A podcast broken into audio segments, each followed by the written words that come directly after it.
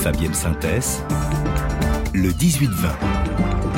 Le monde d'après de Franck Madvon. Franck, aux États-Unis, la Cour suprême a rendu la semaine dernière plusieurs décisions qui confirment son ancrage à droite. Le débat est ainsi relancé sur une éventuelle réforme de la plus haute juridiction euh, américaine qui est déjà très décriée. Une réforme que beaucoup d'Américains appellent de leur vœu mais qui semble assez improbable. Oui, alors rappelons d'abord l'importance de la Cour suprême dans le système américain.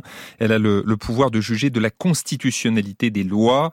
Les neuf juges qui la composent, nommés à vie, tranchent ainsi les, les grands débat de société aux États-Unis, avortement, mariage gay, peine de mort. Or, euh, on en a souvent parlé dans cette émission, cette cour a clairement basculé à droite sous Donald Trump.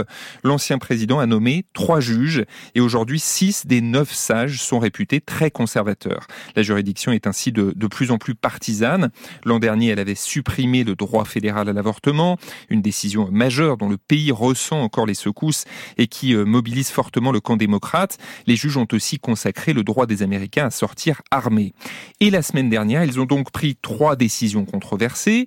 Un, ils ont aboli la politique de discrimination positive à l'université, un héritage du mouvement des droits civiques. Deux, ils ont donné raison à une créatrice de site internet qui refusait d'en concevoir pour des mariages gays. En clair, ils ont autorisé certains commerces à, à écarter les clients LGBT+.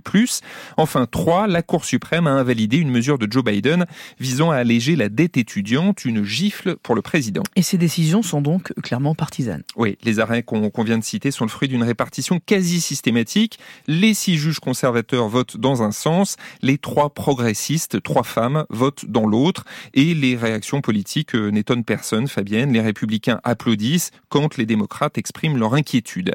Certains arrêts de la Cour suprême sont toutefois mieux acceptés que d'autres. La discrimination positive, par exemple, est aujourd'hui impopulaire aux États-Unis. Les sondages le montrent. Pour les républicains, son abolition était donc euh, attendu par les Américains au nom de l'égalité entre les citoyens. Il faut euh, aussi préciser que tous les arrêts de la Cour ne répondent pas à une logique partisane. Les juges ont par exemple invalidé cette année un redécoupage électoral qui pénalisait les électeurs noirs dans l'Alabama.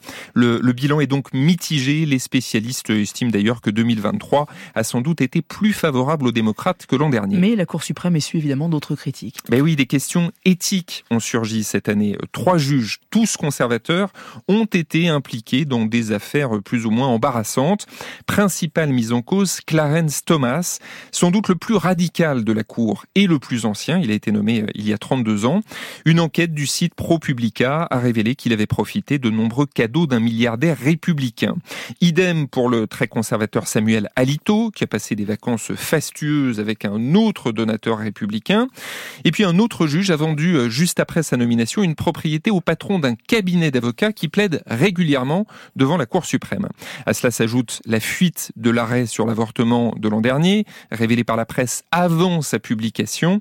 La Cour a ainsi beaucoup perdu de son prestige, de sa crédibilité. Près de 60% des Américains désapprouvent aujourd'hui son action. Mais alors comment on pourrait la réformer? Alors deux propositions reviennent régulièrement et des élus démocrates les ont relancées ces derniers jours. Augmenter le nombre de juges, le porter par exemple à 13 ou 15, et limiter la durée de leur mandat.